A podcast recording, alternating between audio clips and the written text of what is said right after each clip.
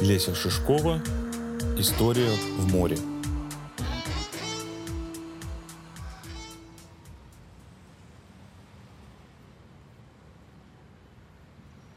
Шум с Ленинского проспекта достигал даже 21 этаж.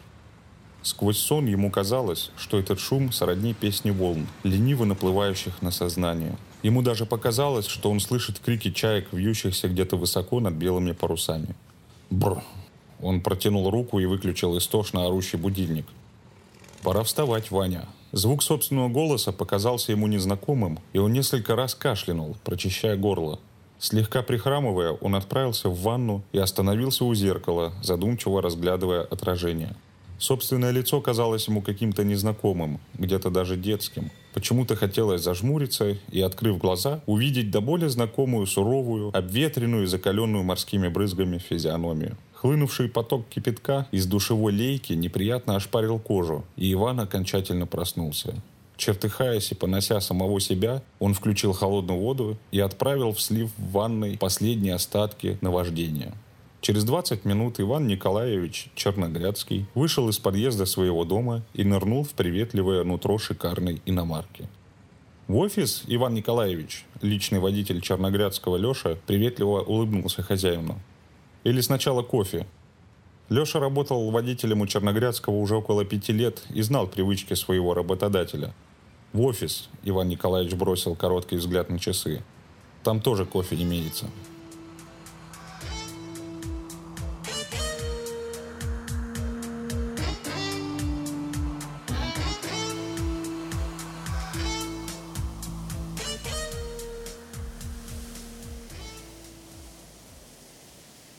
«Капитан!» Низкий суровый бас луженой глотки ворвался в его сон – «Капитан, корабль на горизонте!» Он заставил себя разлепить тяжелые отекшие веки и взглянуть на часы. Стрелки услужливо подсказывали, что уже далеко за полдень. Дверь каюты капитана распахнулась, и на пороге возникла коренастая фигура одноглазого Джо. «Поднимайся, Кэп!» Он бесцеремонно ввалился в каюту и схватил недопитый стакан вина. «Там прогулочная яхта на горизонте!» Откуда в этом открытом море может быть прогулочная яхта? Капитан осторожно присел в постели, пытаясь понять, насколько сильно похмелье. Наверняка ее затянул сюда этот шторм, в котором мы так благополучно уцелели.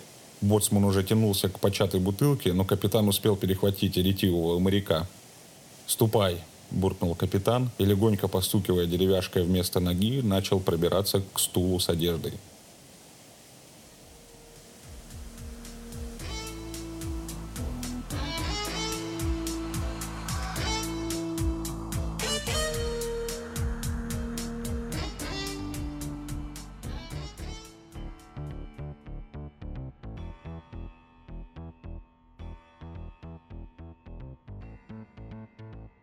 Казалось, что в ее темных глазах можно завязнуть, словно в болоте, и погибнуть без сопротивления. Он знал, что она является не только соучредителем конкурирующей компании, но и дочерью владельца контрольного пакета акций. Но это не мешало ей быть обладательницей потрясающей внешности. Ее нежное открытое лицо лучилось улыбчивым светом, несмотря на то, что губы были сосредоточенно сжаты, выдавая ее напряжение. «Мне бы хотелось пригласить вас на ужин», – Черногрядский галантно предложил ей руку. «Отпраздновать наше долгосрочное сотрудничество». «А вы с места в карьер, Иван Николаевич», – девушка серьезно посмотрела ему прямо в глаза. «Просто Иван», – он брезгливо скривился в адрес отчества. «А что касается с места в карьер, я просто не могу иначе». «Ресторан «Атлантика», – девушка решительно направилась к выходу. «В семь». В этом зале шикарного ресторана была мягкая интимная обстановка. Хостес поинтересовалась его фамилией и обрадовала, что столик на двоих заказан Петровой Мариной Захаровной на 7 часов вечера и его уже ожидают. Черногрядский удивленно взглянул на часы. Стрелки лениво показывали время 18.41. Она сидела за столиком, уютно спрятавшимся в сумрачном уголке. Ее силуэт был едва заметен. «Присаживайтесь, Иван Николаевич», — она махнула длинной сигаретой, зажатой в изящных пальцах. «Вы рано». «Иван», — он вновь поправил ее, — «вы тоже оказались здесь раньше». «Не люблю опаздывать». Она отправила недокуренную сигарету в пепельницу, которую тут же заменил на чистую проворный официант. «Всегда приезжаю за полчаса до назначенного срока». Необычная привычка для женщины. Черногрядский удивленно улыбнулся. Всегда боюсь пропустить самое интересное. В глубине ее глаз сверкнули огоньки. Или это был цвет от пары свечей, подумал Иван, теряя волю и разум под воздействием обаяния девушки.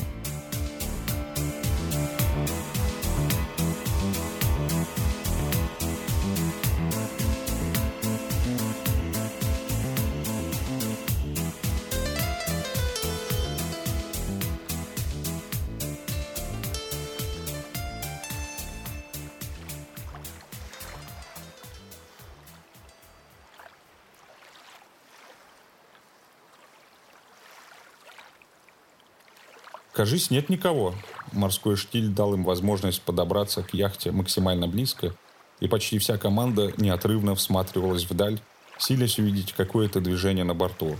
«Лодку на воду!» – решительно скомандовал капитан. «Странно это все, странно!» – пробормотал суеверный квартирмейстер, занявший место капитана за штурвалом.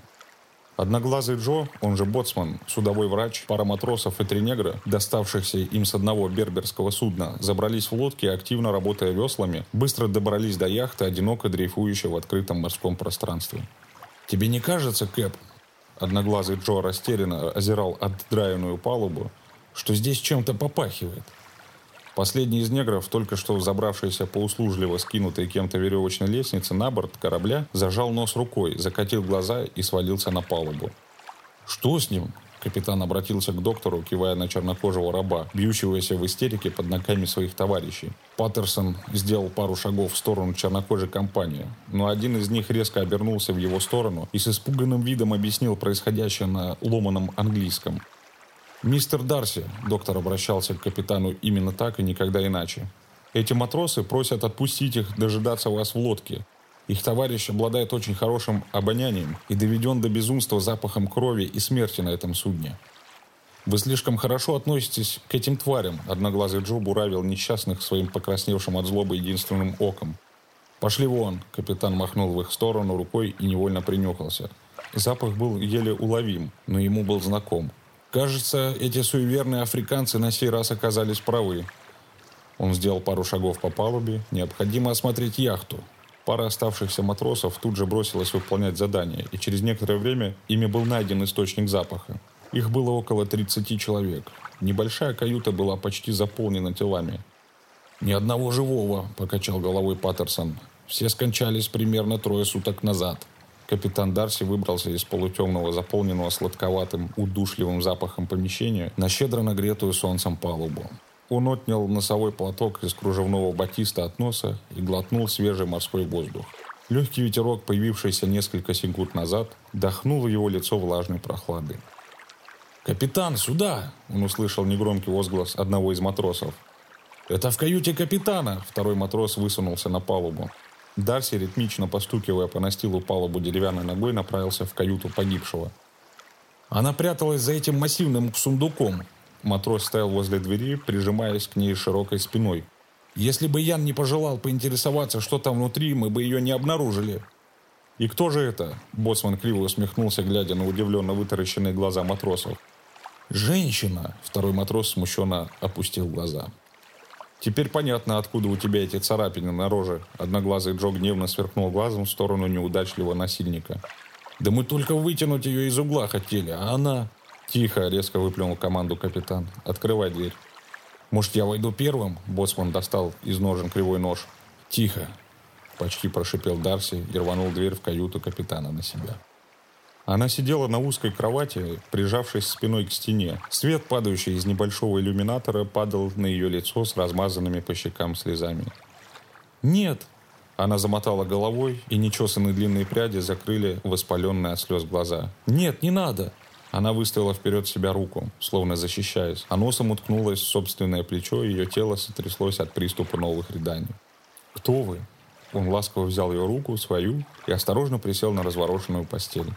При звуке его голоса она судорожно вцепилась в его пальцы и сквозь темные пряди волос взглянула ему прямо в глаза. У него слегка закружилась голова и показалось, что в ее темных зрачках можно завязнуть, словно в болоте, и погибнуть без сопротивления.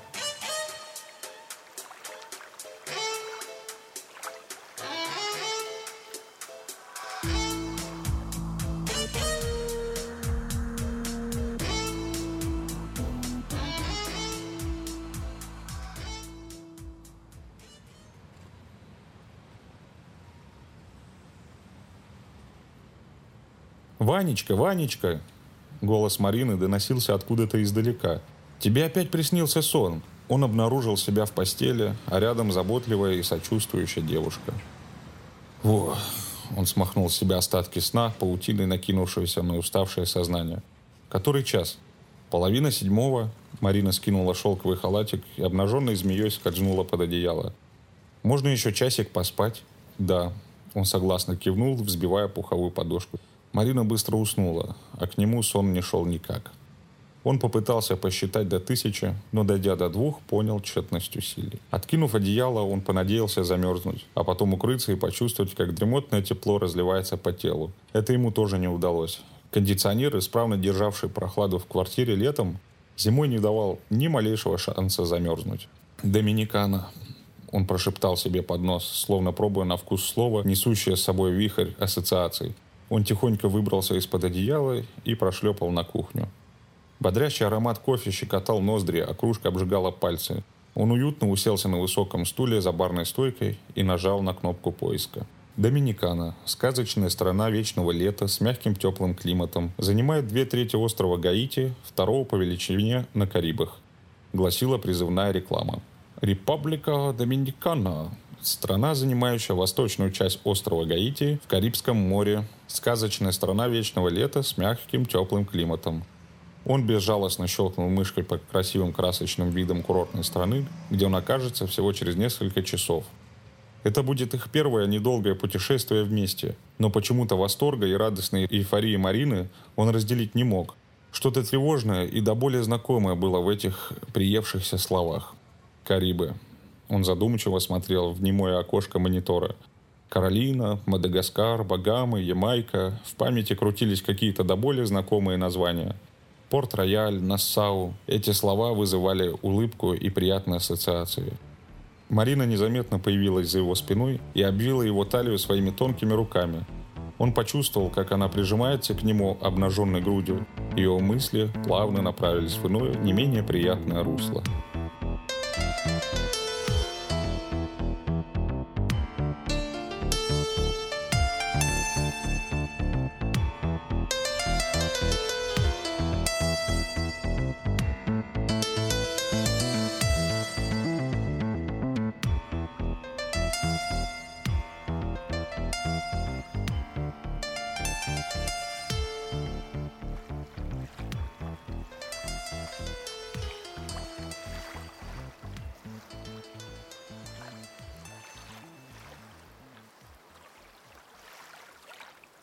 «Сейчас моя очередь, Хеллиган!» Капитан пиратской шхуны, дымя трубкой, подошел к штурвалу, за которым недовольно и брезгливо кривился квартирмейстер. «Да уж, в этом не сомневайтесь», — Хеллиган услужливо уступил место капитану Дарси. «Чем ты недоволен?» Он вопросом остановил сердитого квартирмейстера. «Слишком мала оказалась добыча?» После того, как они переправили все, что имело хоть какую-то ценность, с прогулочной яхты в трюмы и каюты шхуны, а девушку почти силой перевезли из одной капитанской каюты в другую, в борт прогулочной яхты было совершено два пушечных выстрела. Столб огня поднялся до самых небес, и через какое-то время небольшой легкий корабль исчез, поглощенный ненасытной толщей воды. «Ты спрашиваешь, чем я недоволен, Кэп?» В глазах квартирмейстера полыхнул злой огонь. Мне не вдомек, зачем ты перетащил эту девку к нам на корабль. Я помню наш уговор. Дарси успокаивающе похлопал Хеллигана по крепкой руке. Но не могли же мы оставить эту бедную девочку живьем погибать в компании трупов, бывших ее друзьями? «Надо еще разобраться», – буркнул Хеллиган. «Почему она одна осталась в живых?» «Пусть в этом разбирается доктор», – улыбнулся капитан. «Главное, что он уверен, что нам нечего ее опасаться и что она абсолютно здорова. Женщина на корабле не к добру. Квартирмейстер стоял на своем. Капитан Дарси вздохнул, но ничего не ответил, спрятавшись за густым облаком дыма.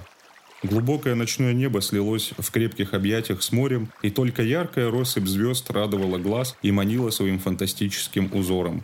Штурман рассчитал курс плавания, и через пару-тройку дней при попутном ветре они окажутся в районе Карибских островов.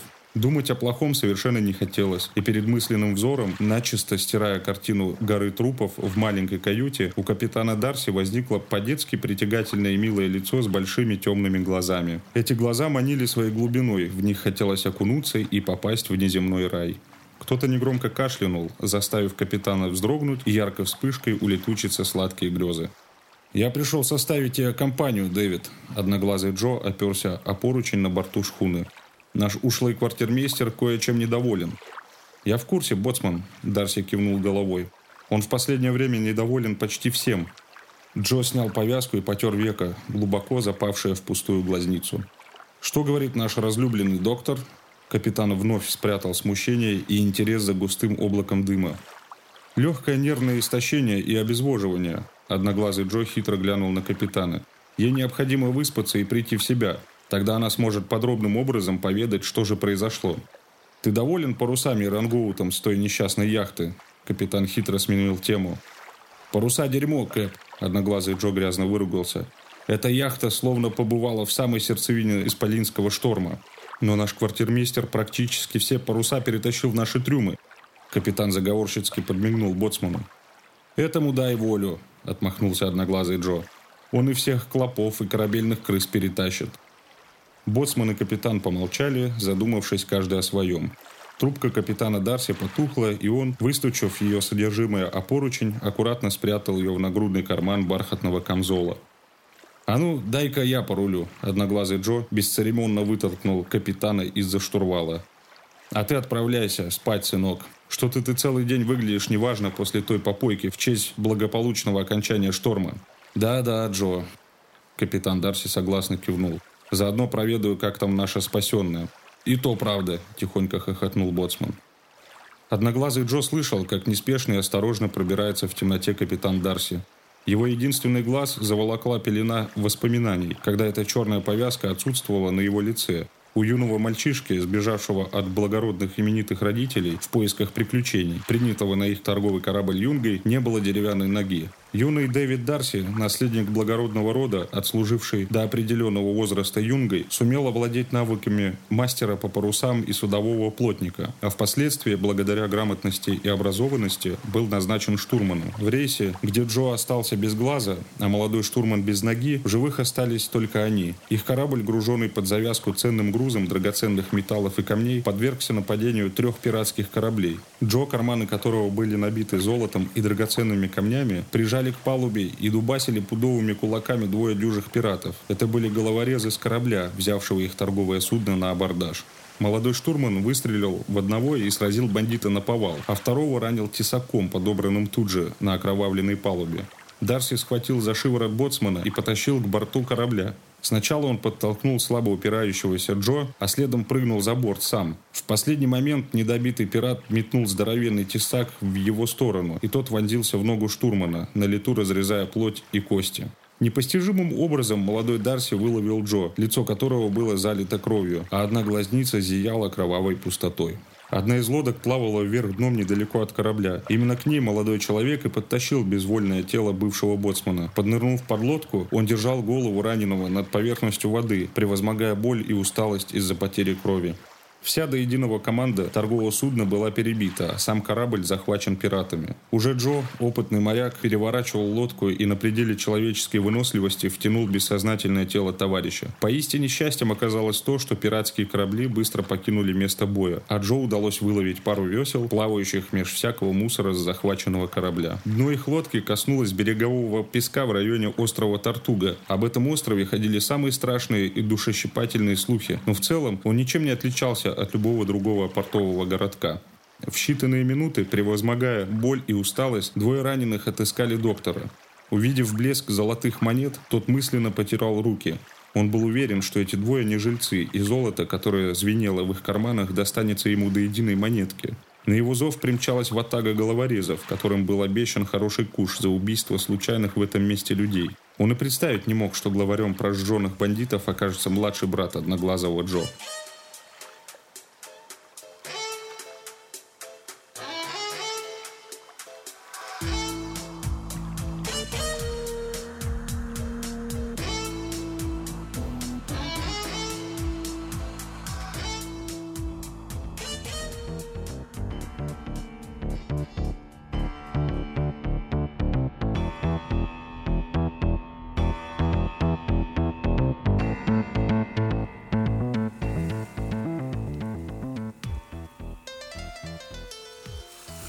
Ты, папочка?»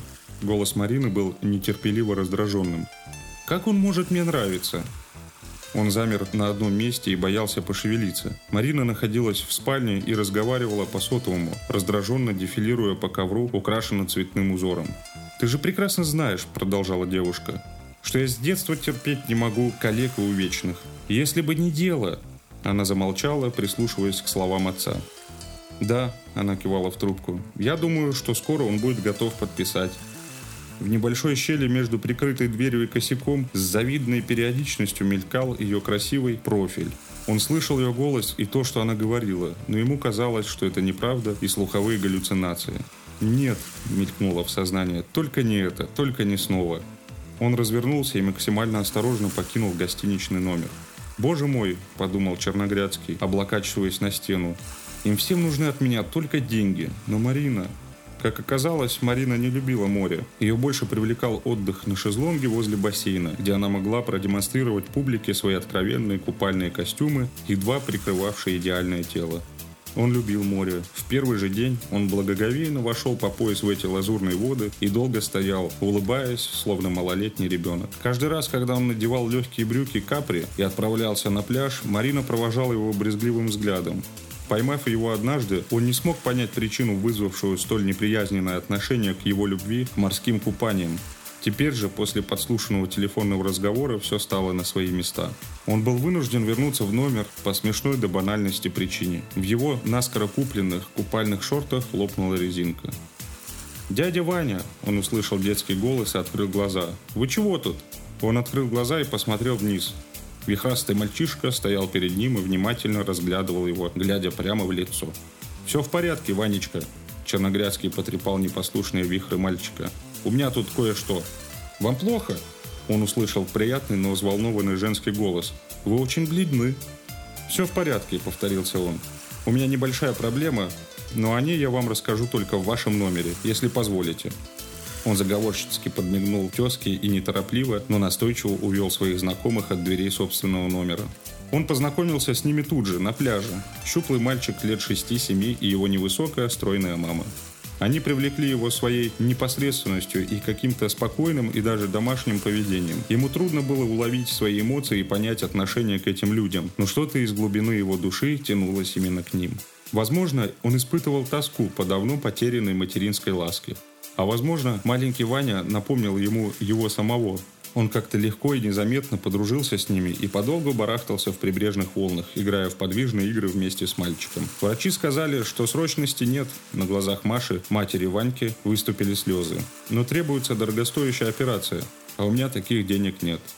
Господин Черногрядский узнал, что Маша вместе со своей школьной подругой выкупили горящие путевки на неделю в Доминикану и, прихватив сыновей, помчались греть их сопливые носы, оставив в Москве унылый пейзаж поздней осени. Почти сразу сын подруги заболел ветрянкой. Пару дней они провели в больнице, а теперь отсиживались в номере, отчаянно сбивая температуру.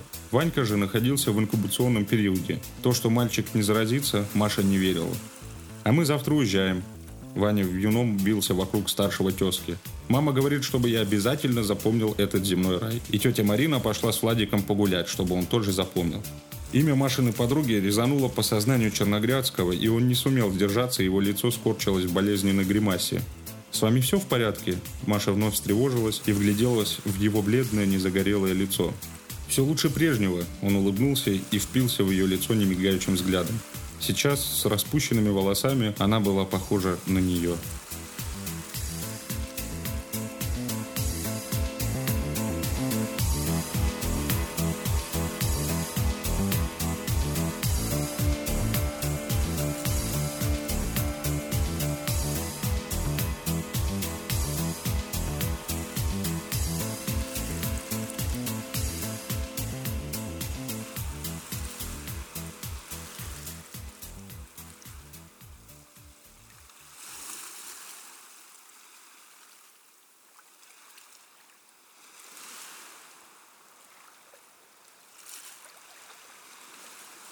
Она сидела в кресле, которое было специально для нее извлечено на палубу. Лицо приобрело приятный розовый оттенок, свидетельствующий о том, что состояние ее здоровья идет на поправку.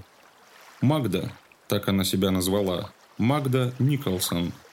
Казалось, что в ее тонких пальцах бликует солнце, помещающееся в маленькую женскую руку. Она поднесла хрустальный фужер к губам и сделала последний глоток красного вина. Док сказал, что он значительно лучше. Капитан Дарси почти неслышно появился за ее спиной и, взяв бутылку со столика, наполнил пустой бокал. «Я всем непременно отблагодарю вас, капитан», – она кивнула ему в знак благодарности. Мой отец в состоянии оплатить любую сумму, назначенную вами за мое спасение. Так уж любую, он снисходительно улыбнулся девушке. Она с великодушным безразличием пожала плечами и сделала очередной глоток. «Я причиняю вам крайнее неудобство», – она прервала затянувшееся молчание. «К тому же мистер Хеллиган недоволен моим присутствием на шхуне. Мистер Хеллиган всего лишь наемный работник». Лицо капитана Дарси стало серьезным. Недовольные на моем корабле долго не задерживаются. Неужели вы отправляете бунтарей за борт в открытом море? Тонкие брови девушки нахмурились, придав ее миловидному лицу озабоченное выражение. «Отправляю за борт», — улыбнулся капитан, — «в ближайшем порту и с туго набитыми карманами». «Но я думала, что нахожусь на пиратской шхуне». «Продолжайте так думать, Магда». Капитан развернулся и направился в сторону трюма. «Романтические мысли и мечты просто обязаны будоражить умы таких юных особ, как вы». «Думаю, что и о физическом здоровье можно не беспокоиться», – покачал головой Паттерсон. «Меня несколько волнует состояние ее психики». «И что с ней, доктор?» Капитан внимательно слушал бортового медика. 12 часов сна после успокоительных настоев не способны привести в равновесие душевное состояние юной девушки. Паттерсон задумчиво почесал кончик носа. Мисс Николсон побывала в аду, но у меня складывается впечатление, что ее это нисколько не волнует. Но вы помните, в каком состоянии мы перетащили ее на шхуну? Капитан испытующе смотрел на медика. Именно сей факт у меня вызывает сомнения. Доктор пожал плечами. В любом случае, мы через пару-тройку дней будем на месте, и я смогу освободить свою голову от этих мыслей.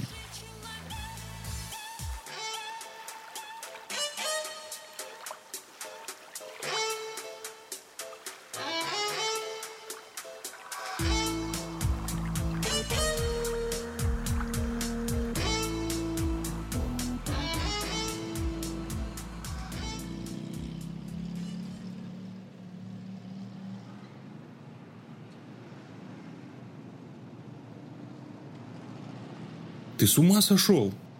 Марина ворвалась в личный кабинет Ивана Николаевича Черногрядского, словно фурия. «Как ты мог так поступить со мной?» «Ирочка, принесите нам пару чашечек кофе». Иван Николаевич, извиняющийся, улыбнулся секретарше. Марина схватила с его стола первую попавшуюся папку с документами и плюхнулась в мягкое кожаное кресло для посетителей, обмахивая ею разгоряченное лицо. «Ты можешь представить мое состояние, когда я обнаружила твой побег?» Она сверлила его своими злыми глазами. Я столько всего передумала за это время. У тебя было предостаточно времени, чтобы подумать, согласно кивнул Иван Николаевич. И когда ты вернулась? Вчера вечером, как и планировалось? А что мне оставалось делать? Марина обиженно надула аккуратно подкрашенные губы. Ты меня бросил в Доминикане и хотел, чтобы я тут же поменяла билеты и мчалась вслед за тобой? Боже упаси! Иван Николаевич поднял руки в притворном ужасе. К чему такие жертвы, Марина? Я бы хотела услышать причины твоего поведения. Женщина ожидающе замолчала. В дверь осторожно постучали, и она вздрогнула, чуть не выронив папку. Ирочка с серьезным и слегка недовольным видом поставила небольшой поднос на столик. Босс впервые обратился к ней с просьбой сделать кофе. Он старался не смешивать обязанности своих подчиненных. В его коллективе числился человек, отвечающий за кофе, в том числе и за кофемашины. «Благодарю вас, Ирина», – Иван Николаевич кивнул в сторону удаляющейся секретарши. Марина недовольно швырнула папку на столик и взяла ухоженными руками чашку кофе. «Думаю, что причина моего поведения интересует тебя не столь сильно». Тон Ивана Николаевича стал серьезным и деловым. «Больше всего тебя интересует контракт между нашими предприятиями». По сузившимся зрачкам девушки ему стало понятно, что его слова попали точно в цель. Она постаралась скрыть свое волнение и, сделав небольшой глоток из чашки, аккуратно поставила ее на блюдце. Если ты откроешь папку, с которой так пренебрежительно обошлась, Черногрязский кивнул на стол, то, я полагаю, все вопросы прояснятся. Марина молниеносно цапнула папку и, открыв, тут же пробежалась взглядом по немилосердным строчкам. «Ты об этом еще пожалеешь», – со злостью прошипела она и тут же вскочила на ноги. «Ублюдок! Ты еще скажи «калека», «инвалид», «увечный», Иван Николаевич снисходительно улыбался. Она замерла на несколько секунд, а потом резко развернулась и за два шага преодолела расстояние до выхода. Резкий хлопок закрывшейся двери резанул слух хозяина кабинета, и он недовольно поморщился. «У вас все в порядке?» Ирочка осторожно заглядывала в кабинет шефа. «Да-да». Иван Николаевич улыбнулся. «Все как нельзя лучше. Я только что успешно избежал аферы, в которую меня пытались втянуть. Вам что-нибудь нужно?» Пухлое лицо маленькой женщины приняло обыденное и деловое выражение. «Нет-нет», – махнул рукой Черногрязский. «А впрочем, вызовите ко мне начальника службы безопасности».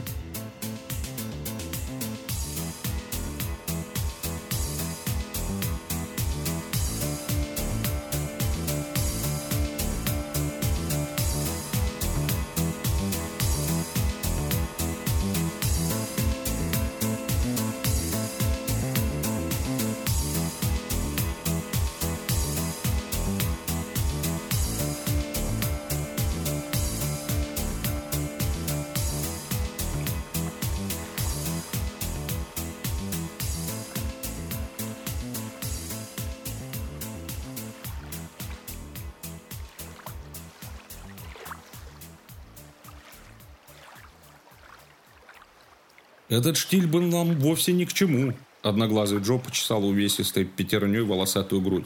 «По мне бы, чтобы ты вернулся в свою каюту и не занимал место в моей. В тебе погиб джентльмен и остался один мужеланистый пират». Недовольно буркнул Дэвид и перевернулся на другой бок, пряча глаза от назойливого солнечного луча, так и норовившего пробраться сквозь сомкнутые ресницы.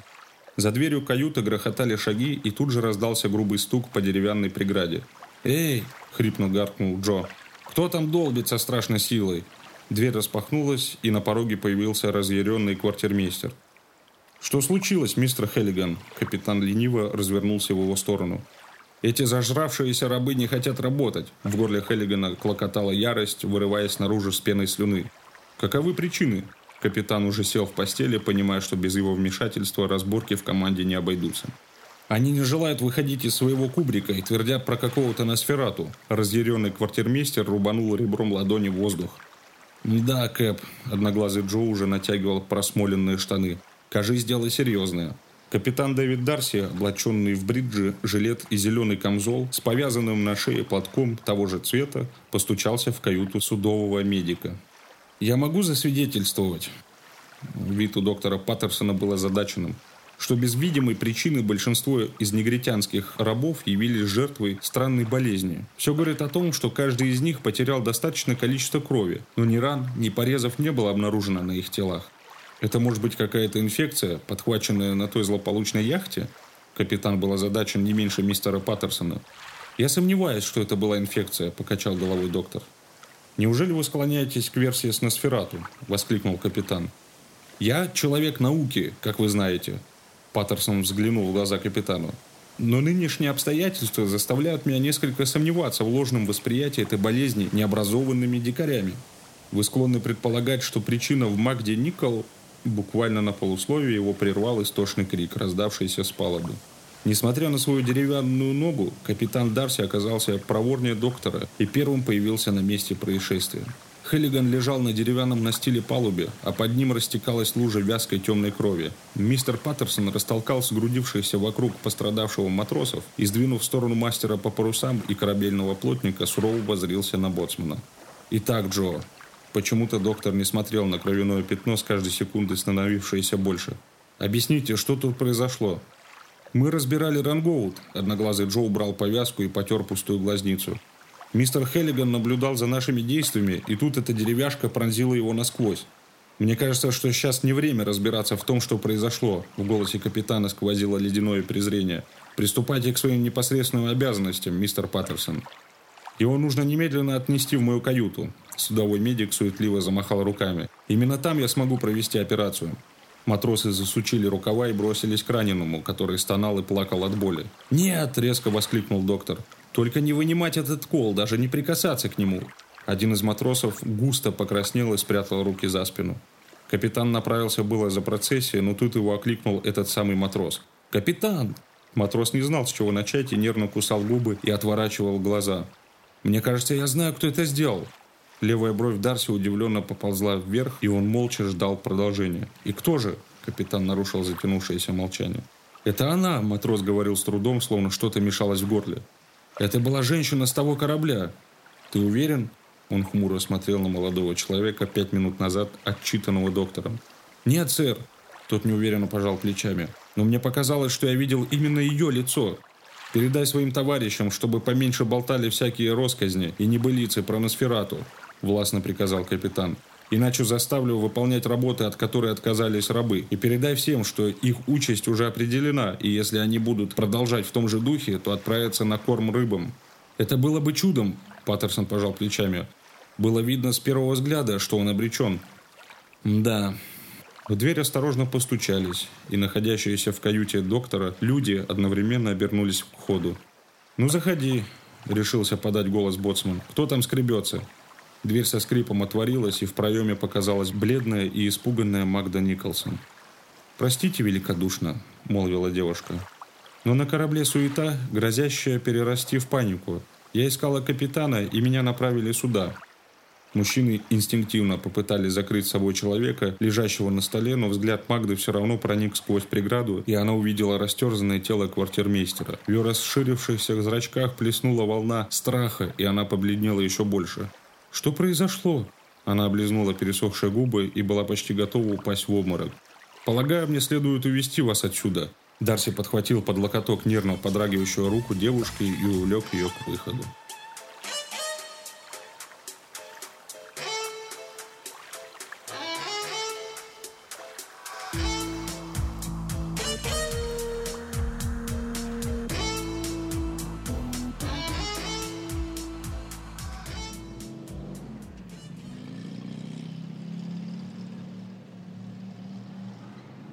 Иван Николаевич, в трубке раздался голос начальника службы безопасности Петра Сергеевича. Ладонь, сжимающая айфон, стала влажной. От дальнейших слов подчиненного зависело его ближайшее будущее. Казалось, что найти Марию с сыном – дело пару дней, но эти дни нужно было еще пережить.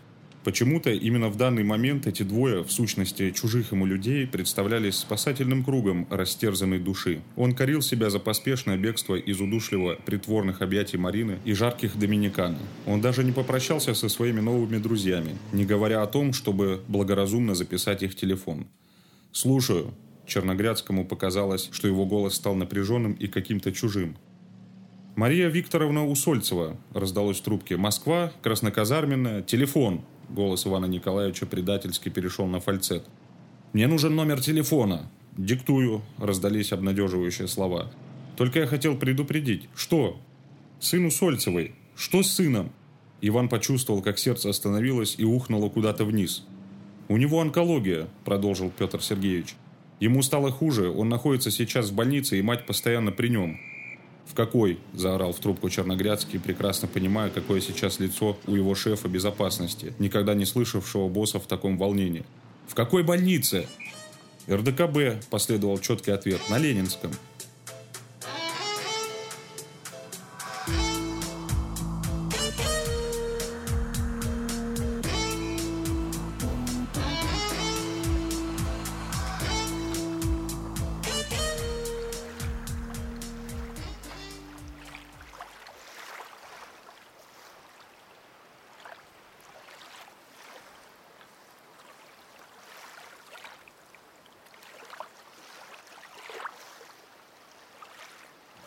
«Капитан!»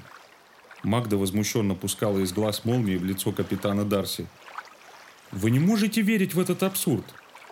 Четверо из рабов отправились на корм рыбам, в голосе капитана сквозило сомнение.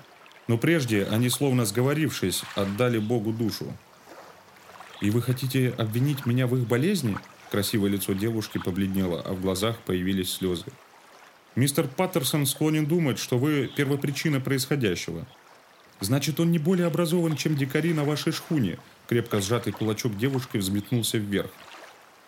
Факты говорят об обратном, пожал плечами капитан Дарси. Я склонен полагать, что вместе с вами на мой корабль проникла неизвестная болезнь, от которой погибли люди на яхте, где мы вас обнаружили. О боже! Она прижала ладони к вискам. Неужели мне придется пережить это снова? Вы так и не поведали нам, мисс Николсон. Дарси ласково усадил ее на полку подробности происшедшего с вами. Я плохо помню, мистер Дарси. В темных глазах Магды плескались слезы. Все словно в тумане. Капитан плеснул немного вина в хрустальный бокал и подал девушке. «Думаю», — Дарси направился к выходу, что через сутки мы будем на месте. Вам следует запереть дверь на ночь. Да и завтра днем открывать только мне. Боюсь, если кто-нибудь из команды не переживет сегодняшнюю ночь, мне будет очень трудно справиться с ними в отношении вас». Бокал выскользнул из ослабевших пальцев девушки, и красное пятно вина, похожее на кровь, растеклось по богатому персидскому ковру. «Мистер Дарси», — Магда вцепилась в рукав его камзола, — «прошу вас, не оставляйте меня одну». «Успокойтесь, мисс Николсон». Капитан попытался отцепить пальцы девушки от своей руки, но почти сразу понял тщетность своих усилий. «Пожалуйста, мистер Дарси!» Она прильнула к его груди, и он почувствовал ее слезы, проникающие сквозь тонкий шелк рубашки. Он властно приподнял за подбородок ее лицо и внимательно вгляделся в красивые и притягательные черты в обрамлении черных, слегка растрепавшихся волос. «Мистер Дарси!» – шепнули ее губы, и он впился в них долгим страстным поцелуем. Его разбудил тихий скрип двери. Он постарался не выдать себя даже дыханием и прислушался к шорохам, проникающим в сознание сквозь легкий монотонный плеск волн о борт шхуны. Кто-то осторожно, стараясь не шуметь, двигался по каюте. Дэвид Дарси, обладая ловкостью и сноровкой, выбросил вперед руку и схватил в темноте незваного гостя. До его слуха донесся сдавленный писк, и он тут же ослабил хватку, ощутив под рукой тонкое, хрупкое тело. Он потянулся за свечой, но его руку перехватили. «Не надо света, Дэвид!» Она ласково, но настойчиво положила его руку на постель. «Где ты была?» Его голос охрип с просонья, и он никак не мог сообразить, как следует реагировать на сложившуюся ситуацию. «Все хорошо», — услышал он ее шепот, и тут же она пригнула к его губам своими.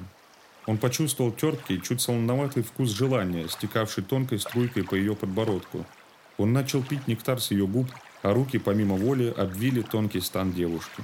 Он почувствовал, как его шелковая рубашка, надетая на ее обнаженное тело, теплой влагой липнет к пальцам. Какая-то тревожная мысль возникла на дне сознания и стала постепенно заполнять собой все потаенные уголки. «Постой!» Он решительно отстранил застонавшую девушку и потянулся к свече. «Боюсь, тебя ждет сюрприз». Интонации в ее голосе неуловимо изменились, и в приятном девичьем тембре прорезались хрипловатые нотки – Первыми, на что упал его взор, были собственные ладони, покрытые вязкой кровью. Он перевел взгляд на Магду и даже отшатнулся от неожиданности. «Теперь ты тоже на сферату». Она размазала по лицу густую, почти черную кровь. «Вампир, вурдалак». Тишину и безмятежность в каюте нарушил ее громкий, издевательский смех. «Ты! Ты!» Он начал судорожно хватать ртом, ставший обжигающим воздух. Интимная связь с вампиром не проходит бесследно. Она игриво погрозила ему пальцем и слезнула с него уже начавшую густеть кровь. «Значит, это все-таки ты!» Он устало упал на подушки, размазывая по белой наволочке кровяные следы. «Что ты сделала с командой?» «У тебя больше нет команды!» Она довольно потянулась и сняла через голову его рубашку. «Но ведь она нам больше не нужна. Совсем скоро мы будем на месте и начнем с тобой упоительную жизнь вместе. Представляешь, как это здорово – выпить досуха своего врага?» «Те люди на яхте!» Он боролся с головокружительной притягательностью крови, проникающей в его сознание сквозь нос. «Они тоже были твоими врагами, так же, как моя команда?» «О нет!» Она уютно свернулась на его груди. «Им просто повезло поиграть со мной в кошки-мышки». «И давно ты так живешь?» «Нет», — она отрицательно помахала головой. «Пять лет назад в наше поместье приехал один папин знакомый, с которым он вел дела. И он сделал тебя вампиром, я много читала про этих существ. В голосе Магды появились ностальгические нотки. А однажды ночью я увидела, как этот человек припал к шее слуги в жадном поцелуе. А на утро слугу нашли мертвым в собственной постели. После чего он добрался до тебя, в душе Дэвида Дарси шевельнулось неясное чувство жалости к несчастной девушке. «О нет», — она улыбнулась ему в темноте. «Я сама попросила его об этом. После этого вы начали охоту на людей вместе?»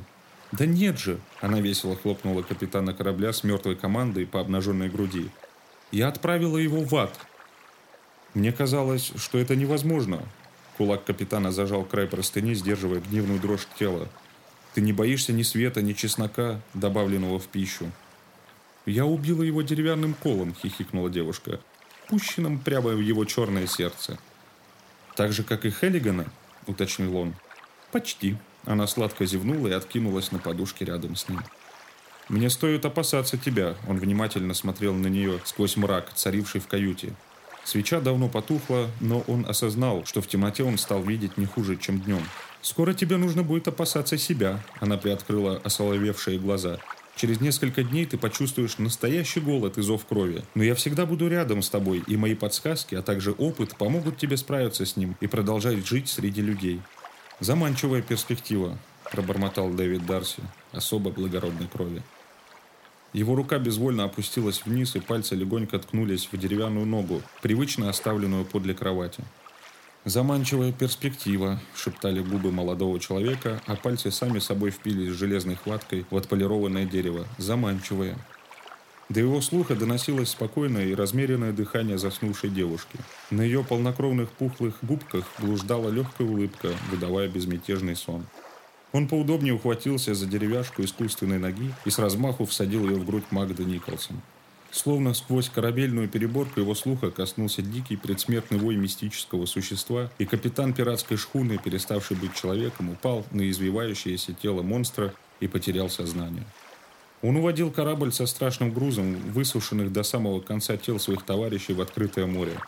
Очнувшись от теплого прикосновения солнечного луча, проникающего сквозь иллюминатор, он обнаружил, что от Магды остался лишь обугленный скелет с остатками обожженной плотью, распавшейся на части. Он завернул их в простыню и, стараясь не сильно наступать на обугленный костыль, отнес сверток к печи и запалил фитиль, уничтожая последние физические доказательства существования страшного монстра. К вечеру он оставит шхуну, перебравшись в лодку с веслами, и будет наблюдать, как всепоглощающий огонь уничтожит корабль вместе со всем экипажем, который навсегда заснул в своих постелях. Никто и никогда не узнает историю капитана Дэвида Дарси, а он, отдавшись прихоти волн, останется ждать своей погибели на дне небольшой шлюпки, болтающейся в открытом море. И не нужно будет беспокоиться, как побороть голодный зов крови первые стонущие признаки которого он уже ощущал где-то внутри себя.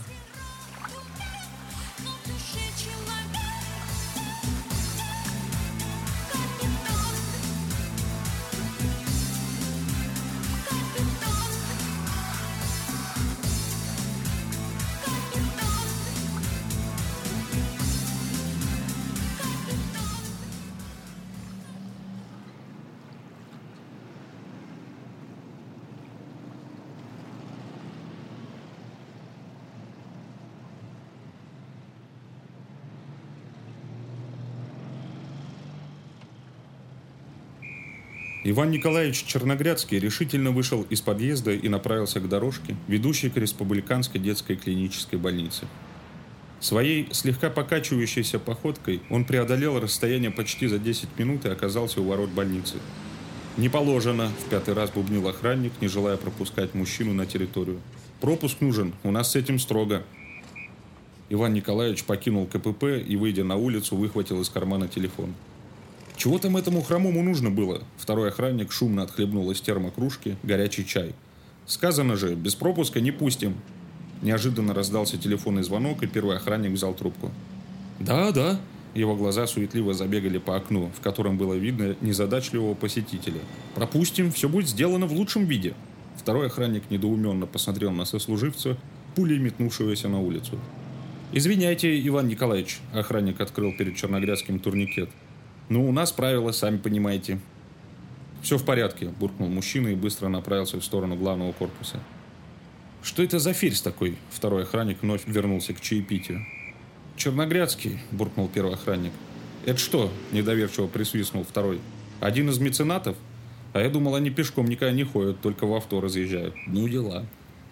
«Меценат, меценат», – пробурчал первый охранник. «Без таких меценатов наш банк крови не справился бы со своей задачей. По мне хоть пешком, хоть на Мерседесе, а чтобы людям помогать. Это каким человеком надо быть?» «Держись, Ванечка», – бормотал на ходу Иван Николаевич. «Держись, тезка. Операцию сделаем, лечение пройдешь, и будет все хорошо». Почему-то он нисколько не сомневался в исходе встречи с Усольцевыми. У него было время понять, что небеса ответили на его молитвы, и он получил шанс испытать простое человеческое счастье. Он слишком долго этого ждал, чтобы потерять, так и не обретя. Перед его мысленным взором стояло лицо Маши. Он тогда никак не мог осознать, что за теплота и уют прятались в глубине ее широко распахнутых глаз. Сквозь призму обмана и предательства он не мог сразу разглядеть настоящее чувство. В памяти яркими вспышками мелькали картинки, где он проводил время с мальчиком Иваном. В его сердце появлялось щемящее чувство, когда он вспоминал, как тянулся к нему ребенок, брошенный родным отцом. Где-то тут, в одном из корпусов, они ждали именно его. Я рядом шептал им «Ждите». И если бы он взглянул в одно окошко на третьем этаже, то увидел бы в нем лицо женщины, которая смотрела на него, а по ее щекам текли слезы надежды. Он шел к ним, людям, без которых больше не представлял своей жизни. Got